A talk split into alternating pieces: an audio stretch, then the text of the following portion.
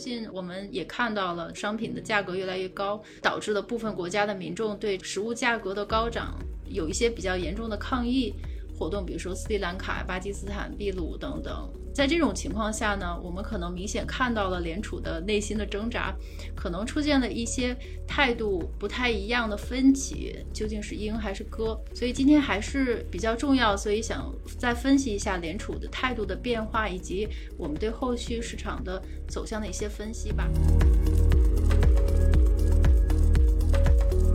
我们在这个 market 里，我们需要知道，就是这个市场主流观点是什么样的。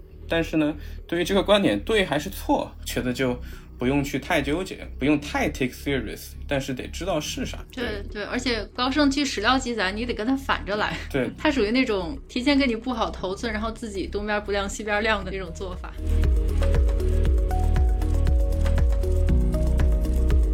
你把它歌的和音的混起来看，看最 latest 的表态。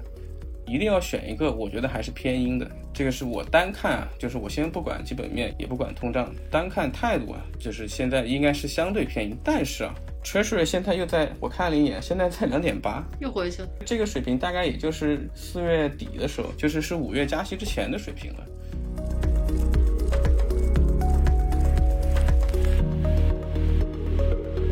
这一部分呢是个非常重要的因素，但工资的侧面上呢，其实也反映出当时的企业在抬高价格，它试图把所有的成本，包括人工成本，都转嫁成消费者的这个成本，转嫁成物价，就导致了这个物价上涨。那物价上涨呢，又导致了大家觉得我工资都没涨，我这物价涨这么高，我生活成问题，然后就要求涨工资，所以它就形成了一个螺旋的一个关系。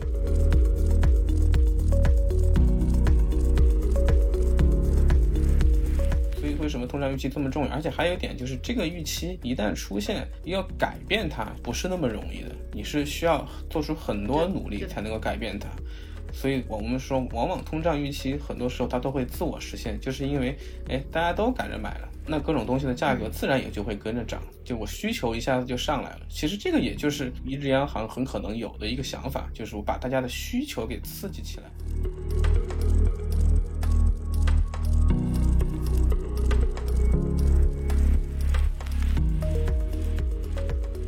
众朋友们，大家好！今天呢，又到了复盘联储的时候了，所以呢，今天再次请来强烈谈的联储首席评论员郑朗老师。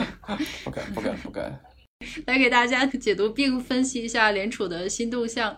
今天的这个时间点呢，其实有点 tricky，距离我们上次的解读大概是两个月前吧，或者是一个半月之前，咱们在讨论当时的联储的一些复盘的时候呢，距离那次到现在不到两个月，宏观又出现了很多新的情况，比如说大家现在都说的这天启四骑士。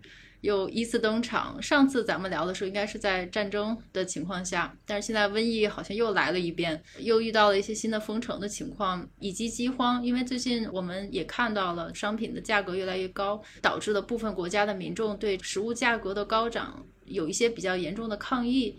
活动，比如说斯里兰卡、巴基斯坦、秘鲁等等，在这种情况下呢，我们可能明显看到了联储的内心的挣扎，可能出现了一些态度不太一样的分歧，究竟是鹰还是鸽？所以今天还是比较重要，所以想再分析一下联储的态度的变化，以及我们对后续市场的走向的一些分析吧。首先，还是请联储首席评论员郑朗老师给我们复盘一下 这过去的一个半月或者说两月的时间，你是不是也感觉到了这个联储对通胀还有经济基本面有一点左右互搏的感觉？对对对，作为咱们目前唯一的分析师，自然就是首席分析师。从上次到现在到这段时间，三月份咱们加完息聊过一次，然后五月又加完息，五月加息。之后，我们也看到美股和美债的这个时候非常的波动，美股就不说了，它一路往南，美债的行情就比较的 tricky，是比较少见的。就是你看它五月头加完息以后啊，先说十年最高直接窜到三点二，很快又下来，又下到两点八，然后又上到三，然后现在又下到两点八。这个在以前就我反正从业这几年是比较少见的。它联储加完息以后，市场好像。今天是一个想法，明天又反过来了，这个其实我觉得是一个非常少见，所以就是现在整个市场啊，大家对基本面啊，对 Fed 今后的态度是一个比较左右互搏的这么一个。然后到现在，我觉得可能也不敢说大家心里都很有数啊，很有把握。其实这个情况不是特别常见，因为在过去这么长的时间以来啊，就是这个联储它加还是不加，应还是个，大概大家基本上心里还是有个大方向的，是知道的。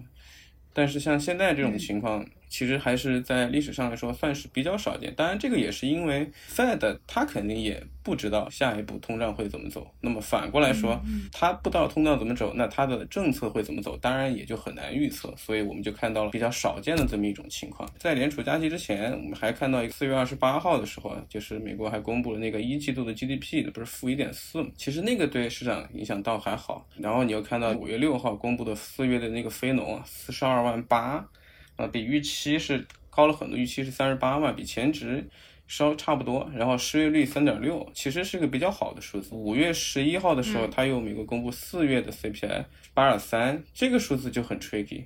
这个数字它比前值八点五要低，但是比预期八点一又高，就环比，然后环比上扬是三零点三，对。但是前值又是一点二，也是环比和同比都是高于预期，但是又低于前值。现在这个是一个很难。下判断的这么一个 market 是一个这么一个比较左右互搏。没错没错，对我其实很想让你分析一下上一次的 FOMC 的这些决定，它的一些就是决议点。在这之前，我特别同意你的说法。我前两天还跟朋友们讨论，还是在哪期播客里讲，因为现在市场有一个 flow then pro 的说法嘛，flow 就是钱流的流向，然后 pro 就是那些专业的投资者的走向。一般来讲都是钱流先走，最后再有一些专业的人士。跟进，但是现在的情况就是。你是钱流还是专业的意见？就是现在已经混在一起，分不清了。你不知道这个市场的走向是以哪个为优先。就像刚才你说的，市场特别不确定。我记得我们上次聊过之后，三月开始就已经是有一些新的情况。这联储的高官就基本上倾巢而出，就轮番的发表鹰派言论。对对。三月开始就持续的下市场。对对对。吧？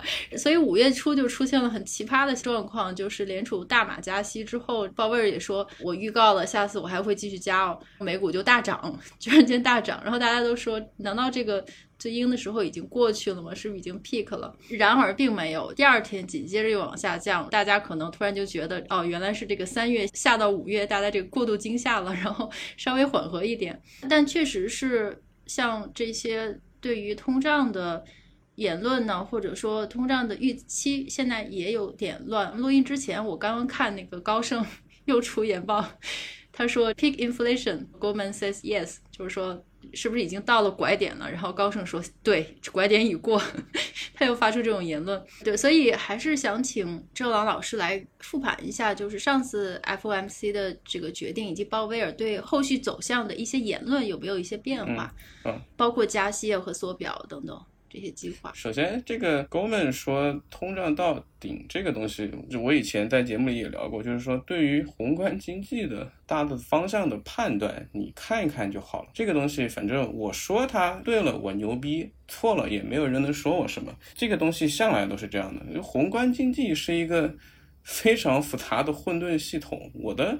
看法一直都是，真正会 move market，真正会 surprise 到大家的宏观的走势，其实是没有人能够 consistently 预测到的，甚至包括说这个东西到顶还是不到顶，这个我觉得是非常非常困难的。但是呢，也不是说这些预测没有意义，因为这些预测代表了 market 对于资产的价格的看法。我们在这个 market 里，我们需要知道，就是这个市场主流观点是什么样的。但是呢，对于这个观点对还是错，觉得就。不用去太纠结，不用太 take serious，但是得知道是啥。对对，而且高盛去史料记载，你得跟他反着来。对，他属于那种提前给你布好头寸，然后自己东边不亮西边亮的那种做法。投行的这个就不说，反正每次也都是这样吧，你看看就可以了。嗯，你要说到联储，其实你还记得上一次咱们的标题说的是三月份那次加息，算是就是 well anticipated，是一个 well expected，在预期之内的东西。其实加息这个。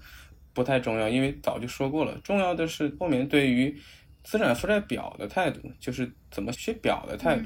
咱们上次节目的时候，我简单的算过一下，我说它，因为它大概两年加了四到四点五万亿嘛，我当时说，如果说你要在，比如说咱们按照它两年时间加，那我如果说我三年回到疫情前的水平，三十六个月减四点五万，那你每个月大概就是一千两百五十亿美元的规模。最后鲍威尔公布的这个路线呢是。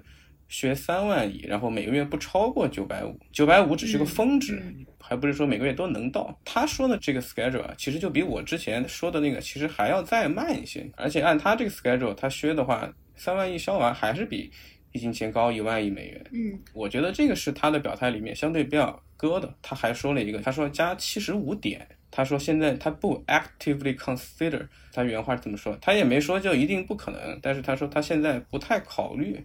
其实这个是当时大家觉得他偏鸽的一个很重要的一个原因，然后 Treasury 当时也下到大概两点八几这么一个位置，这个是他军旗表态里比较鸽的。但是呢，他鹰的表态也不少，比如说就前两天就十八号的时候，他在跟那个《华尔街日报》访谈的时候，他说任何人都不应该怀疑美联储遏制数十年来最高通胀的决心，包括。必要情况下，将利率提高至中性水平之上。我们需要看到的是，通胀以明显令人信服的方式下降。我们将继续推进，直到我们看到这一点。然后他还加了一句说：“如果需要将利率提高到广泛理解的中性水平之上，我们会毫不犹豫。” Treasury 马上就就回到三了。而且还有一些其他的一些委员也在说话，像那个。芝加哥阿哥的那个联储主席伊文斯就是这两天说，他说希望二三二零二三年底前核心通胀将低于三个 percent，重新希望年底前接近中性利率。你把它鸽的和英的混起来看，看最 latest 的表态，一定要选一个，我觉得还是偏英的。这个是我单看啊，就是我先不管基本面，也不管通胀，单看态度啊，就是现在应该是相对便宜，但是啊。Treasury 现在又在我看了一眼，现在在两点八，又回去了。这个水平大概也就是四月底的时候，就是是五月加息之前的水平了。最高的时候是五月到过三点二，到了一下就回来了，就说明上上还是有很多人可能也不太同意我的看法，可能很多人他们还是觉得是偏鸽的。但是我自己收集他近期的表态，我觉得其实应该是偏鹰的。咱们后面谈那个基本面和通胀的时候，可以说到为什么很多人觉得说可能今年是不是差不多加这样了，然后通胀到五，我觉得这个是非常难说的。我觉得这个现在说它到顶是稍微有点早的。嗯，对对，一会儿就是还想请你像上次一样仔细分析一下这个基本面。我觉得对基本面的分析才是可以。更确定的，或者说更有内容的分析他们这些言论的基本的立足点吧，不然的话，只是听他说什么，可能心里不太有底。在这之前呢，我觉得还有一个因素就是，它之所以现在的市场，包括联储也表现出很多不确定，其实也跟咱们这边的疫情有关。对对对，因为就像你上次说到的这个加息缩表，就是它缩表的这个节奏，其实之前呢，我们这个封城之前。它主要的核心，我们上次也讨论过了，还是这个缩表的节奏。三月份到现在，事情其实变糟了很多，就尤其是以我们这封城为代表，从理由上来看，它其实是没有理由减弱的，反而有理由增强。而且我观察到美国的主流媒体，基本上是在过去的两个礼拜、半个月之内，甚至是一个月之内，几乎所有的主流媒体都报道了这个 China lockdown 对这个通胀的担忧。但这些东西，我觉得暂时还没有体现在数据上。所有人都知道我们是这个全球供应链之母。你说这种封城，上个月我刚看那个新闻，就是上海一辆车都没卖出去，就是所有的像苹果啊，还有一些大的这供应链的生产商，依然还是没有办法复工的情况。在这种情况下，它明显是至少目前来讲没有理由。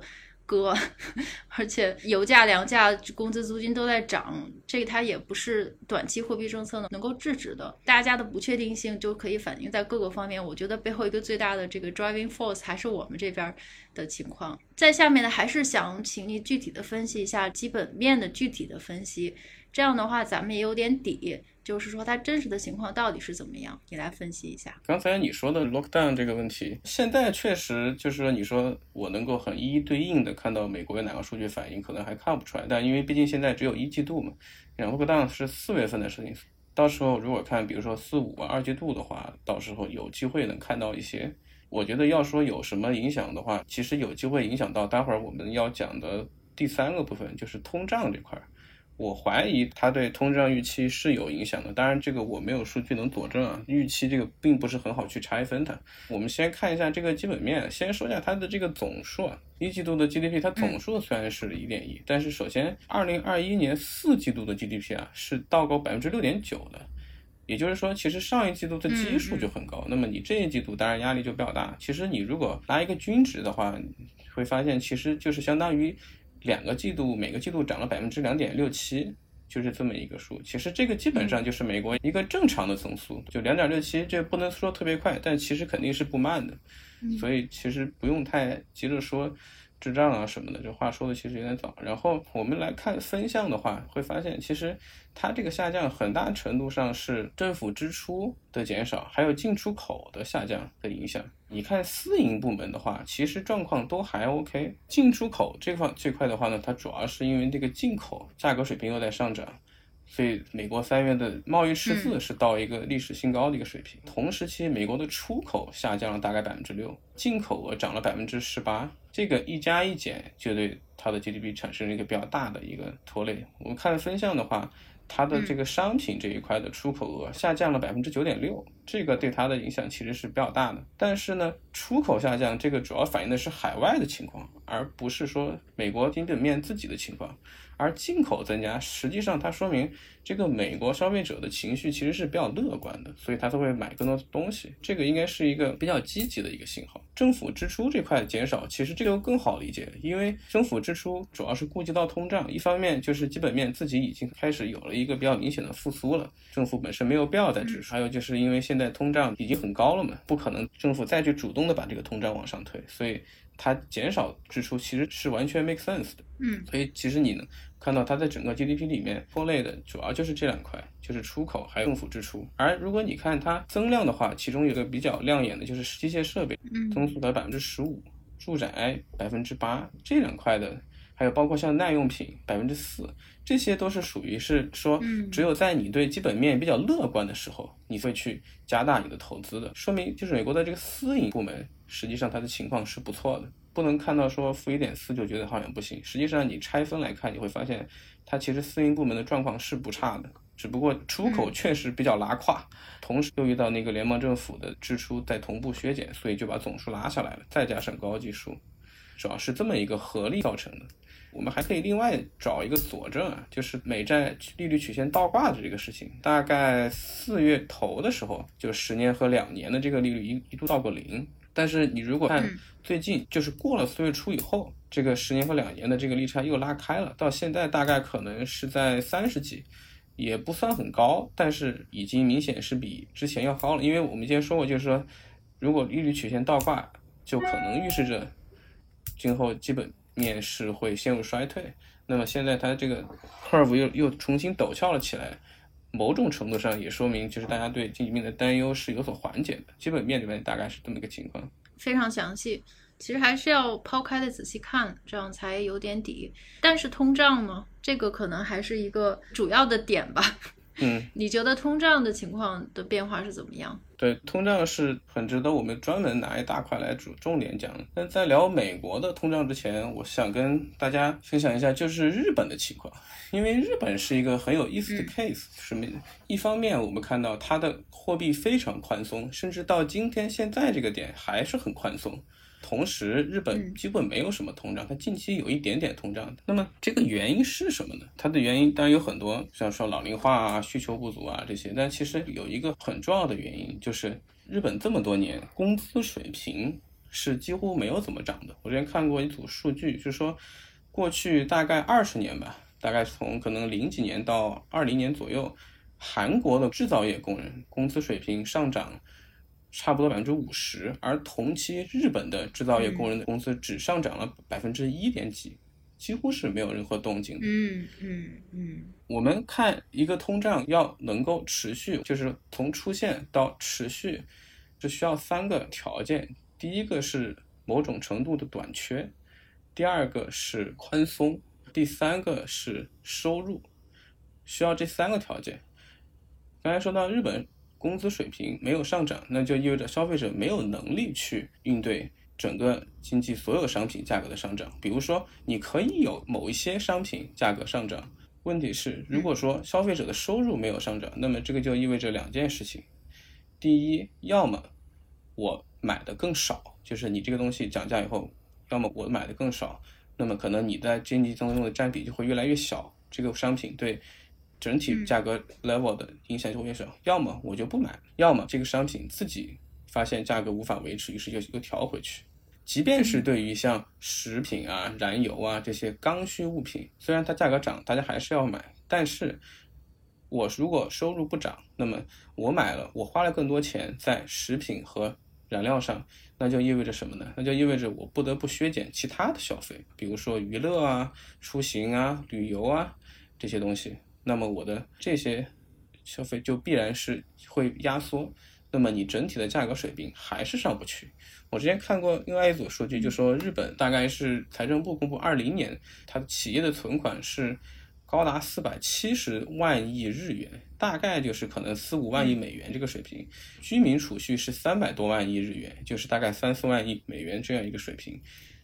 我如果简单的把这两个加在一起啊，五万亿加这个三万亿，这个数字差不多正好已经相当于整个美联储的资产负债表的规模，是一个非常巨大的储蓄的数字。这个就解释了为什么它有这么宽松的环境，但是却没有通胀，因为这些钱企业都存起来了，都没有拿去花钱，然后居民也存起来都没有花钱，这些钱没有进入到实体经济当中去循环。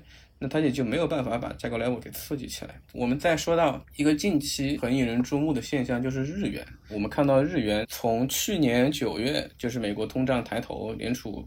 差不多可能快要开始转向，开始日元开始贬值。从二一年的九月到现在，基本贬了百分之十七点六。很多人问说，哎，为什么日本这么放纵日元这样贬值？你看其他国家都开始加息了，就香港也在但香港固定汇率，然后在其他地方都在说要加息了。为什么日本这么稳呢？就现在日央行还是在搞 YCC，还在控制它的国债的那个利率。为什么它不稳呢？最传统的解释当然就是因为它是一个外向型经济。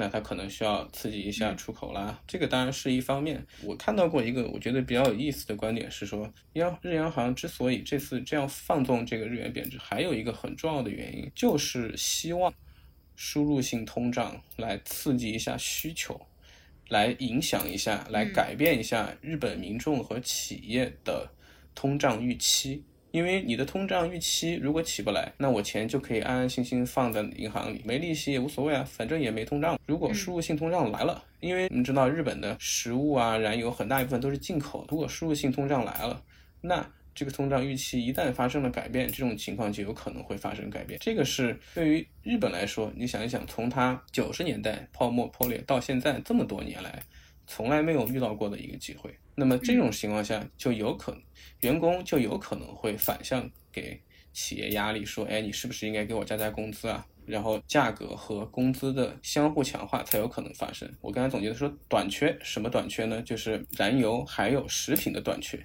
对吧？虽然就是说日本，当然它不至于买不到啊，但是你看，从俄罗斯出口能源被阻断了以后，还有包括像乌克兰，乌克兰和俄罗斯。的小麦出口加起来能占到全世界差不多百分之三十。这以后，你看印度已经把出口给禁掉了。这些东西的短缺会推高，会从这些地方开始，从食品和价格开始碰上宽松的环境，再加上第三步最重要的工资水平的上涨，那就有可能出现能够持续的通胀。否则，我刚才已经说了，如果没有收入水平的上涨的话，那么这个通胀就算它出现，它也是难以持续的，它也很快可能就会下去。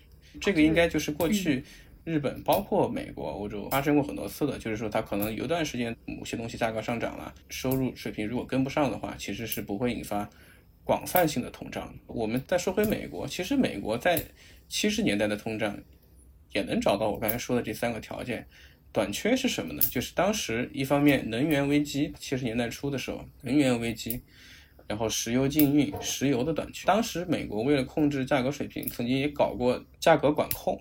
那么我们上经济学一零一的时候，老师就画过那个 supply demand curve，然后在下面画了一根横线，就告诉你，你看，哎，我在这画一根横线，做一个价格的 selling，做一个价格管控，会出现什么呢？会出现的就是短缺。你不让我高价卖，我就不卖了。包括对人工，那个时候其实也对工资也有过要求，很多地方就雇不到人了。然后再后来，工资那边怎么涨上去的呢？很重要的原因就是那个时候的工会势力非常强大。你看过那个赖爱尔兰人讲的就是卡车司机工会和黑帮的这个故事，从那个电影里就能看出来，那个时代就是六七十年代的时候，美国人在美国的工会势力是非常强大的，他们不允许企业。减薪，然后还一直要求加薪，工人的工资水平上去了，然后一方面企业又没有办法裁员，也没有办法续工资，那么他们就只能把这个成本转嫁到消费者头上，那就只能够，嗯嗯，于是工资价格水平的上升就出来了。这边说完了以后，我们再回到看今天的美国，还是我刚才说的这三个短缺，短缺体现在哪儿呢？其实短缺这个东西从去年九月份的时候就已经开始了。那个时候就是加州那边的港口堵塞，那个时候就已经开始。虽然那个时候中国的供应还很正常，由于美国物流的问题，你货物在船上是没有用的，你必须得能够顺利的流通到货架上，流通到消费者手里，这个才有意义。其实从那个时候短缺就已经开始了。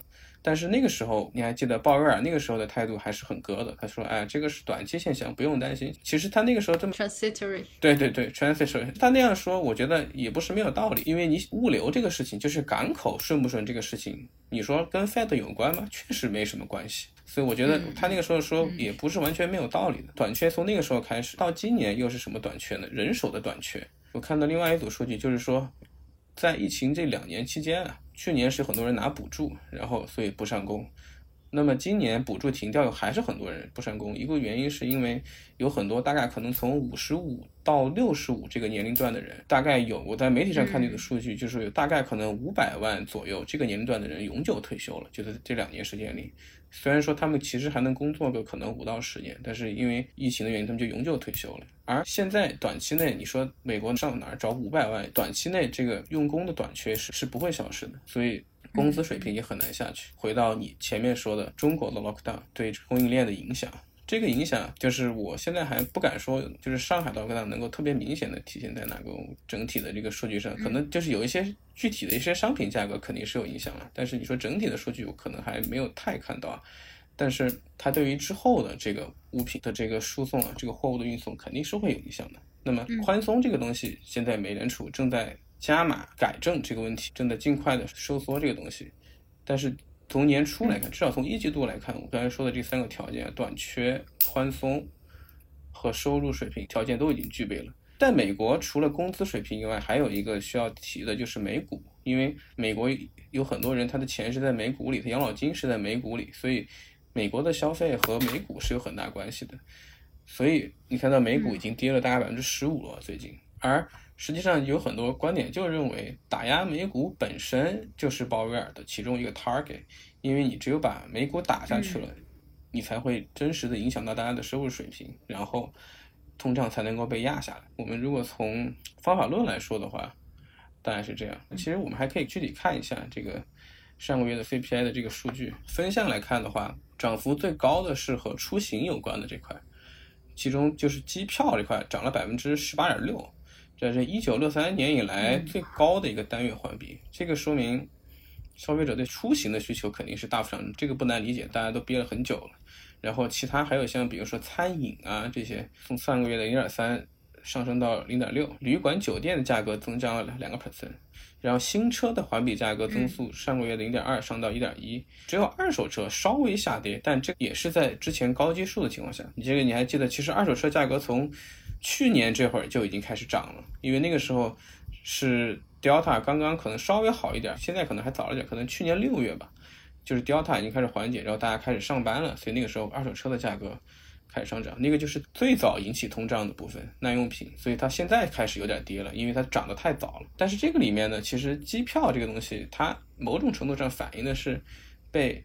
疫情压抑的需求的一个集中释放，所以这个东西它应该是没有什么持续没有持续性的，就是你机票不可能一直一直一直这样涨，这不可能。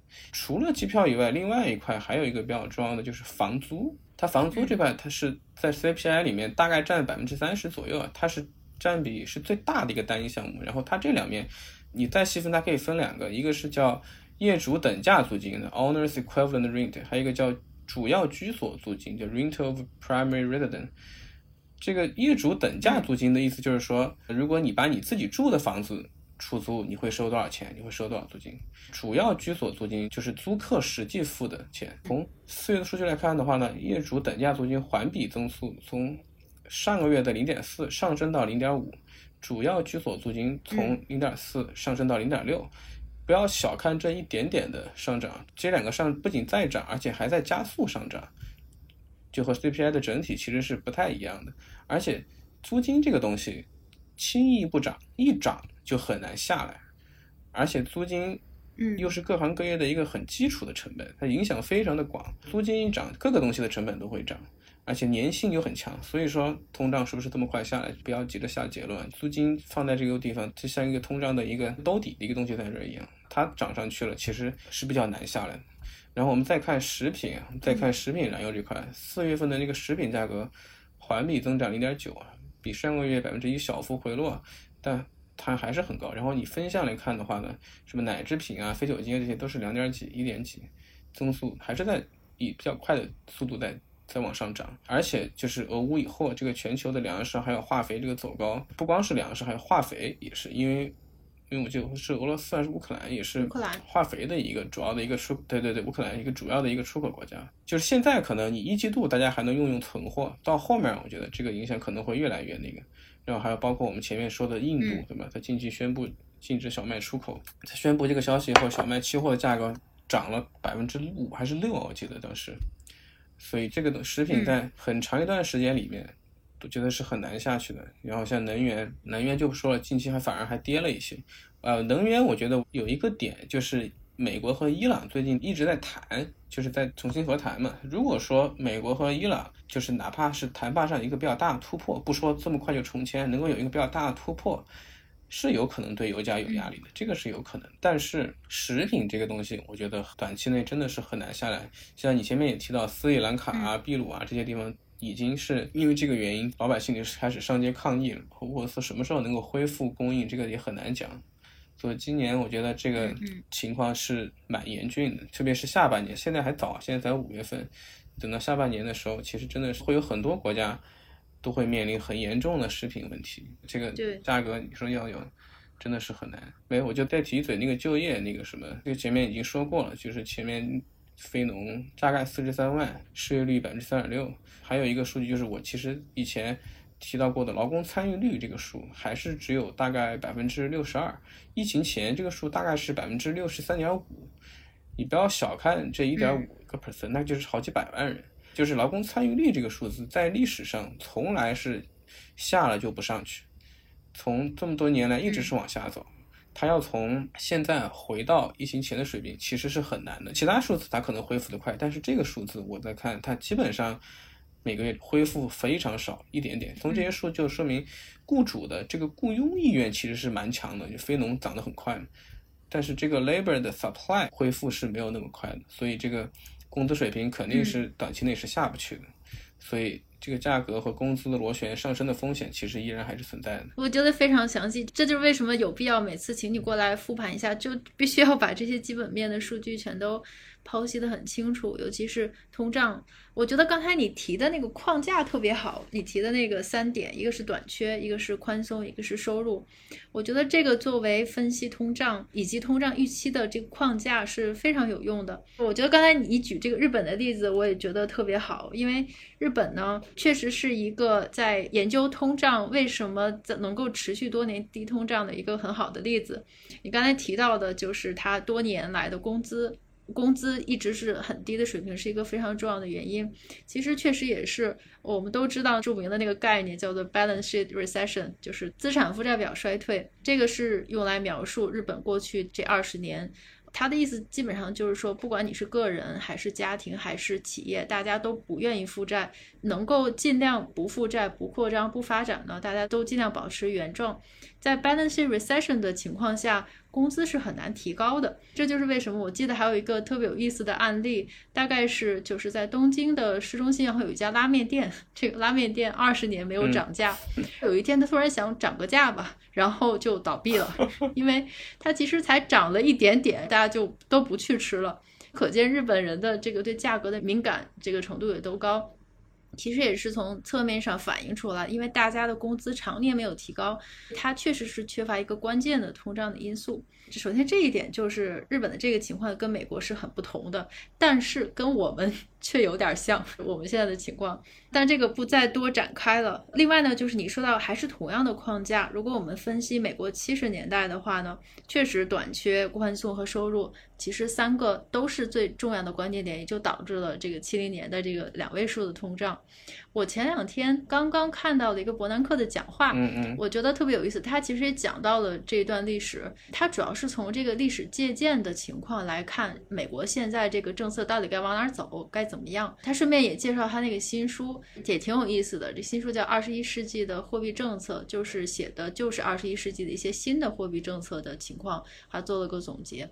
但是呢，他的那篇讲话呢，其实伯南克老师是历史的学生嘛，大家都知道他特别喜欢从历史，就是联储管理货币政策历史中去寻找解决方案。但是他自己也说了，也不都是都有用，能用的时候也挺少的。尤其是这一次，因为疫情战争引发的各种新情况，其实它基本上把所有的问题都搅成一锅粥，所以历史上其实并没有相似的情境。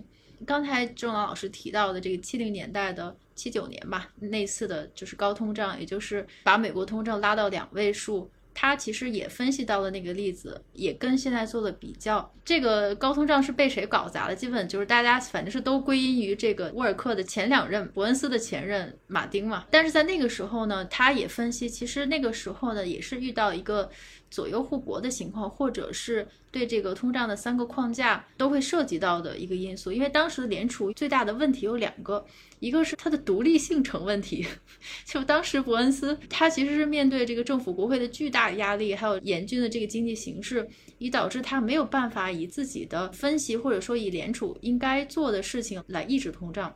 伯恩斯还经常被总统威胁，所以他当时是没有自己的独立性。也就没有自己的步伐来控制这个通胀预期。第二个呢，其实也是刚才郑老师提到的这个收入问题、工资问题，其实也是当时大家对通胀产生的原因，产生了一些分歧。那伯恩斯其实他是主要认为，就是像你分析的，当时是工资这一部分呢是个非常重要的因素，但工资的侧面上呢，其实也反映出当时的企业在抬高价格，他试图把所有的成本，包括人工成本，都转嫁成消费者的这个成本，转嫁成物价。就导致了这个物价上涨，那物价上涨呢，又导致了大家觉得我工资都没涨，我这物价涨这么高，我生活成问题，然后就要求涨工资，所以它就形成了一个螺旋的一个关系，就导致了这个通胀的产生。而它当时的通胀并非是需求过热，所以说我觉得正好侧面印证了你的这个框架。那么现在的情况确实是又不太一样，至少是在目前的这种新的情况发生的前几年，大概是前十年以上都是常年的低利率，所以央行其实也没有下调利率的空间。二零二二年出现这个 AIT 吧，平均通胀目标，但它的主要意图也就是百分之二上下震荡，只要能够稳定一段时间，他希望大家的这个预期就会稳定下来。我觉得这个框架其实非常。重要，用它来梳理现在的情况也特别清晰，而且也可以看到联储，不管是日本央行还是联储，其实它也都是从这些方面来试图管理一下通胀预期的。那说到通胀预期呢，其实我还是想问你一个问题：通胀预期为什么这么重要？因为我们上次也讨论过了。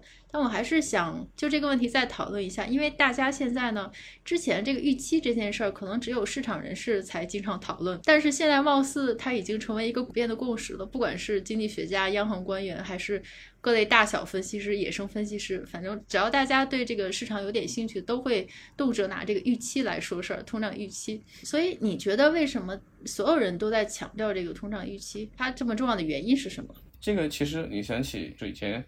总理说过一句话，说信心比黄金更重要。他其实这句话也是在描述预期的重要性，因为通胀预期会实际的影响人们的，就是不管是个人还是企业的行为模式。这个例子，因为大家都觉得物价水平不涨，所以说，第一，我不用急着把钱取出来去投资，或者过于个人，我可以把钱。放在银行里面就吃那一点点利息也没有关系，反正没有通胀。但是反过来，当通胀马上就要杀到的时候，那我就要想了，哎，那我是不是最好现在赶紧去？我想买什么，我赶紧买，免得后天又涨价了。或者企业也会想说，哎，那我现在要投资一个什么，我赶紧投资，免得价格又涨了。而且还有一点就是说，大家对于涨价的容忍度也会不同。就是你刚刚提到那个例子，就是一家拉面店涨一点价就倒闭。其实我还想到另外一个例子。已经是前两年有一家日本有一家雪糕店，他卖的那个雪糕就是一直是一百日元，卖了可能有二十年还是三十年，然后前段时间从一百涨到了一百零五日元。CEO 专门拍了一个广告，就是给大家鞠躬道歉，就说对不起，我们涨了五日元，数字不高，但是比例惊人，涨了百分之五，比例还是不低的。你就能看出来，就是说在一个没有通胀预期的环境里，大家既不愿意花钱，也不能接受价格上涨这件事情。但是当大家的通胀预期改了以后，这一切就都变了。从我愿意把钱放枕头下面或者放银行账户里，就变成了，哎，我想买什么，可能最好还是早点买比较好。以及大家对于价格上涨的容忍度也会宽容很多，我就不会再觉得说，哎，涨个价是个什么很奇怪、很难以接受的事情。所以为什么通胀预期这么重要？而且还有一点就是，这个预期一旦出现，要改变它不是那么容易的，你是需要做出很多努力才能够改变它。所以，我们说，往往通胀预期很多时候它都会自我实现，就是因为，哎，大家都赶着买了，那各种东西的价格自然也就会跟着涨，就我需求一下子就上来了。其实这个也就是一日央行很可能有的一个想法，就是我把大家的需求给刺激起来。你就说日本叫低欲望社会，其实这个说法我不是很肯定，但是对还是不对啊？总之，有了通胀，那么大家的需求在短期内肯定是会受到一定程度的刺激。这个思路我觉得还是有意思的。问我说为什么预期这么重要？其实就是从这几个方面，只要满足了前面几个条件，那么它最终很有可能就会自我实现。所以为什么大家对这个预期看得这么重，是个原因。对对对，我其实有的时候觉得这个通胀预期就像病毒一样。它其实是一个无形的敌人，它并不是说大家有一个非常清晰的目标，就你把这个东西把它砍下来或者降下来，你就是集中火力攻击它就好了。其实并不是这样，包括现在的货币政策，大家尽量避免的情况就是，一个无形的敌人在潜移默化中变得不可抑制。其实就跟病毒有点像。就通胀预期，我觉得它其实就是一个主观的一个感觉，但是这个主观的感觉呢，它是会对现实造成非常难以控制的后果。如果对通胀过高的预期不能掰回来，就会形成比较非常现实的冲击。因为预期早晚会作用在现实生活上，比如说生产方，如果说生产方和企业预期未来持续常年高通胀，就像刚才郑朗老师提到过的。那它会怎么样呢？它它肯定会持续加价，转移成本，然后就会造成反馈螺旋。同时呢，就像七十年代那样，如果你持续加价，那么造成这个我的生活的物价成本上升，那。工人就是 worker 或者是劳动力的提供方，他也会预期未来常年如果经常是这种常年的物价高通胀的话，那我也肯定得加工资啊，因为我要吃饭要住房。这样的话呢，就造成一个双螺旋的反馈，就是进一步的推高成本，然后两者叠加起来呢，就是它一旦这个潘多拉的放出盒子之后，收就很难收。大家其实都在跟一个似乎是一个无形的敌人在做斗争，就是想。用一切的措施不让这个潘德拉从火子里跳出来，这个其实也是挺难的，是很难。就是你在跟一个无形的敌人在战斗。就是你刚才提到沃克的前两任，其实当然联储对当时的这个肯定是难辞其咎，但是除了联储以外，当时还有一个很重要的原因，也是因为越战，对吧？就是因为越战的时候，美国的财政也非常的宽松，那个就是大凯恩斯的时代，上月球啊这些，什么？都是财政非常发力的一个时代。其实那个对。后面通胀的影响也是非常大的，就是说宽松，就宽松并不光是说可能利率水平低，它也可以指财政也是宽松。所以你看前面我也提到说，为什么现在就是联邦政府已经把政府投入给减少了，就就是为了避免又像当时一样把通胀给刺上去。另外就是你说那个伯南克，他十六号的时候。他当时在接受一个访谈的时候，他说美联储等待解决通胀问题的时候反应迟钝，犯了错误。其实这个是比较少见的。他是前前任联储主席来批评现任主席，其实这个还是比较少见的。你看，其实耶伦的态度一直都跟鲍威尔是比较接近的，至少大部分时间里他们俩都是对通胀都是比较割的。但像伯南克这种就说的比较直白。当然，他后面其实也说了，他也解释了一下，说为啥鲍威尔反应会有点慢。他说也可能是因为当年一三年的时候。缩减恐慌，因为那个时候伯南克是主席，然后鲍威尔是其中一个委员，然后当时缩减恐慌，可能当时的委员都印象比较深刻，所以就导致美联储这次就不想太早的释放紧缩的信号。Anyway，反正他他是公开批评了，比大部分人肯定也只看过标题嘛，那标题上就是说那个鲍威尔反应迟钝，犯了错误，所以你从这个。也能说明就是联储其实它的压力是很大的。而且还有一个事情就是美国明年就中期选举，而且拜登已经明确说了，他要把那个压通胀做他的主要的这个政治纲领。这个虽然联储理论上叫 independent within the government，它居于政府之中而独立，在理论上是这样，但是那你鲍威尔毕竟是人嘛。虽然说你连任归连任，但是你说完全不受影响，其实也很难。还有就是供应链这个问题，其实你看到最近很多企业都在讨论说，是不是应该从中国移走啊？这个可能移到越南或者东南亚什么的。为什么它会影响通胀呢？它不光是短期内，因为它在短期内对供给能力会有影响。又回到我前面说的短缺这个事情，为什么近二十年以来，美国和日本？没有怎么出现通胀，一个重要原因就是因为中国加入了国际分工以后，全世界的生产力大幅提升，就是因为中国的加入。当你要重构你的供应链的时候，也就是从中国挪走的时候，就不管你摆到哪儿，highly likely overall 的生产力其实至少在一段时间内是下降的，甚至你重构完了它还是下降的，因为你重布你的供应链，其实有一部分是政治考量，因为你怕的是，比如说将来中国。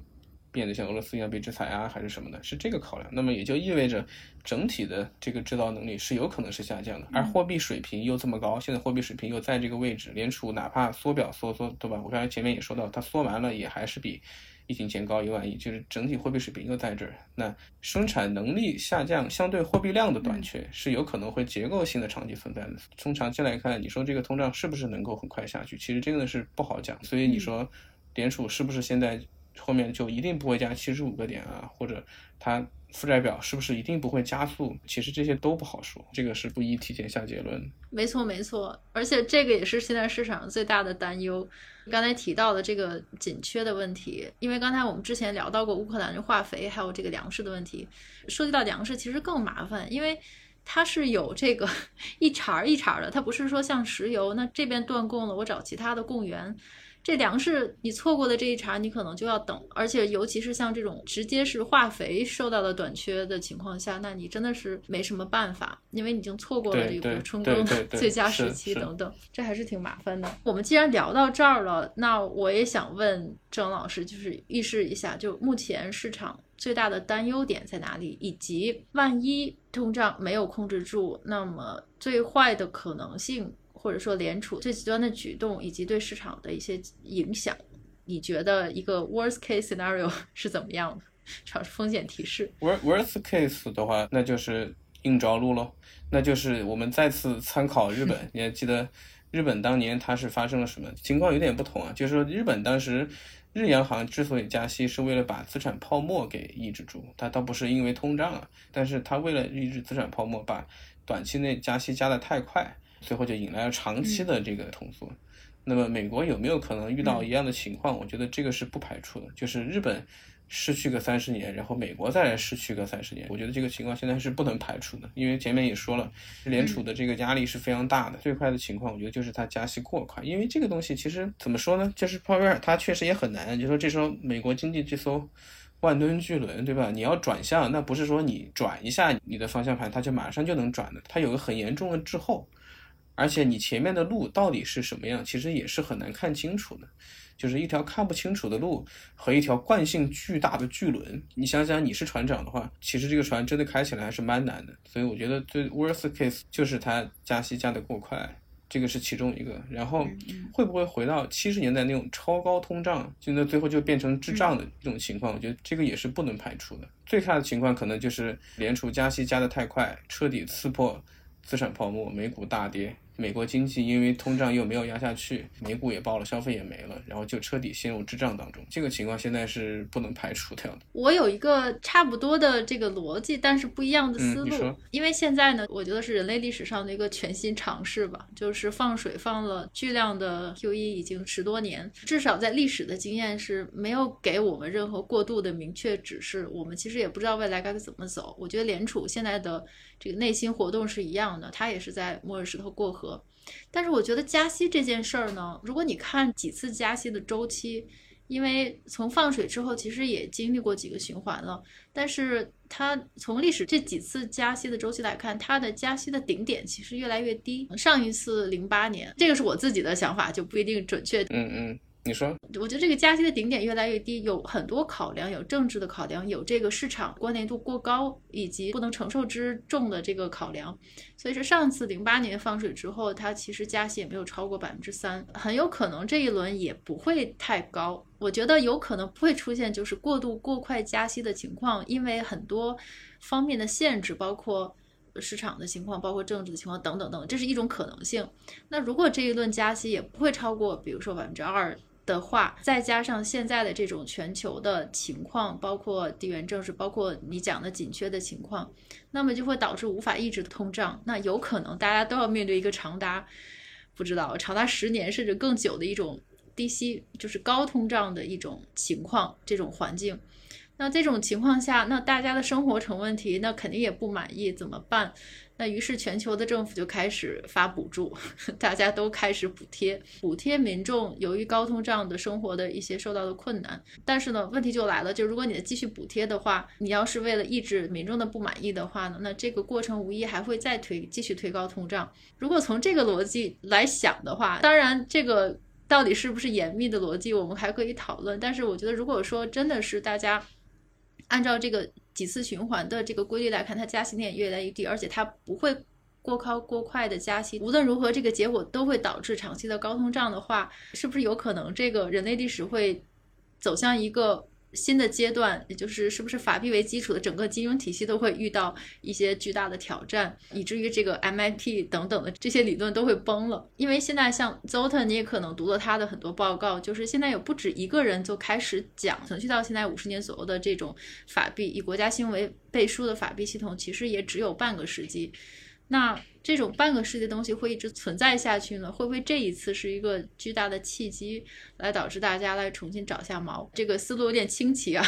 但是我觉得现在确实是遇到了很多的限制，其中一个之所以不能加息加的太高，或者说大家的空间都很小的限制呢，就是也是包括欧洲和日本的情况。因为欧洲和日本的通胀也开始慢慢起来，当然它不是像欧美的通胀的两者面临的情况不一样，但是欧美通胀包括欧洲，毕竟也达到了。这个三十多年的新高，我觉得现在欧洲，尤其是欧盟，它其实也没有什么空间再通过量化来释放这种巨额流动性。如果说美国的过快加息导致整个金融市场的一个外溢的效应，就导致的市场要崩盘，那么他们其实是没有什么空间帮助这个金融机构缓解流动性压力的，它反而要加速升息，因为要抑制通胀等等等等。现在似乎大家的工具箱或者说这个。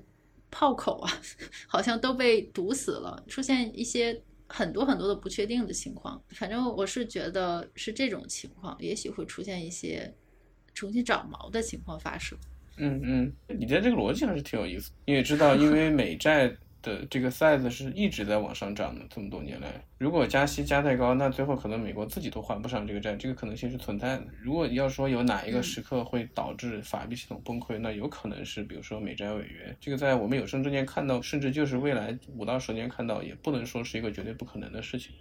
因为就像你说的，有可能会出现 Fed 一方面它没法再加息了，但一方面通胀又下不去，这个可能性是存在的。但是你说重新找毛的问题就是这个毛在哪儿呢？如果你换一套体系的话，换成什么？这个问题我不知道有没有人能回答。比如说像你可能会会不会想成，比如说换成 Crypto，换成数字货币？但是你从 Crypto 最近的表现来看，它很大程度上还是跟着。联储的政策在走的，就是放水的时候涨，收水的时候跌。然后可以看到，露娜币最近又跌到了零，最后比较稳的稳定币，还是有美元储备的稳定币是比较稳定的。就现在的情况来看，所以就是说，如果要另外找毛，找什么毛这个问题，我觉得是个很难很难回答的问题了。其实这个毛不管它是什么，我觉得它还需要一点，就是一定要有一个非常广泛的接受度。第一，它要比较容易理解；第二，它真的是能够普及开才行。要找到这样的一个 story 其实是极其困难的。我们还是说 crypto，我觉得 crypto 它普及的其中一个难点就是它的这个门槛。说像我们同龄人可能理解起来不是很难，但是我要给我的爸妈讲清楚这个东西，其实还是蛮难的一件事情。教育程度稍微低一点的要完全相信这个东西，其实是蛮难的一件事情。货币教科书上说它有很多功能啊，储值啊，其实还有一点就是它得 easy to understand，而且是让每个人都能够。容易理解它并相信它，挂钩黄金是很好理解的，政府背书也是很好理解的，但是 crypto 的理解起来肯定是要比前两个要我觉得难度是要高蛮多的。所以这个东西是不是它能够取代，我觉得现在还不好说，还要打个问号。那么如果说最后大家发现是的新的毛，crypto 如果做不了这个新的毛，那可能大家最后还是会回到老的毛。那么最简单的方案就是，可能我们把国际货币体系换一下，比如说现在美元的位置，那么我们可能换成欧元、日元、人民币来瓜分它的位置，这个也是有可能的。对吧？因为美国确实它借了太多的钱还不上了。那好，谁的财政纪律比较好，谁的货币就来走；谁的基本面比较好，谁的财政纪律比较好，那谁的货币就来做新的国际货币。这个可能性其实也是不小，这个可能性也是存在的。对对，没错，我非常同意。而且将来的格局很有可能是，呃，也许不是一个锚，而是很多锚。就比如说像，就算是像俄罗斯这样的情况，也许也是有以严重依赖它能源的这些国家，可能也会以卢布为锚，就是以中国的制造业体系为核心的，又是一个 regional 的锚，crypto 圈子又是一个比特币的锚，还是相信美元的，又是美元的一个锚。我觉得将来很有可能合久必分，就分成了好多锚。然后一直再到若干年之后，大家又开始集合起来，终于寻找到了一个新的锚，也说不定。嗯 分久必合，合久必分。对，这个也很有可能。那今天非常非常感谢郑朗老师，我们今天的全部讨论，还有没有你没有 cover 到的？今天差不多了吧？应该说的都说完了，应该有什么可以下次再补充？好好，那这个我们强烈谈首席联储评论家要经常来作为固定的评论家来评论，因为我觉得从现在开始，这个宏观的情况确实也是值得我们每次仔细的评论，因为它确实到了一个我们可能从来都没有见到过的转折点。好呀，好呀。好，那非常感谢郑楠老师，那我们下次来继续。感谢肖老师，感谢肖老师。好的，好的，好的。好的，好，辛苦大家，拜拜。行，好，谢谢，谢谢，拜拜，拜拜。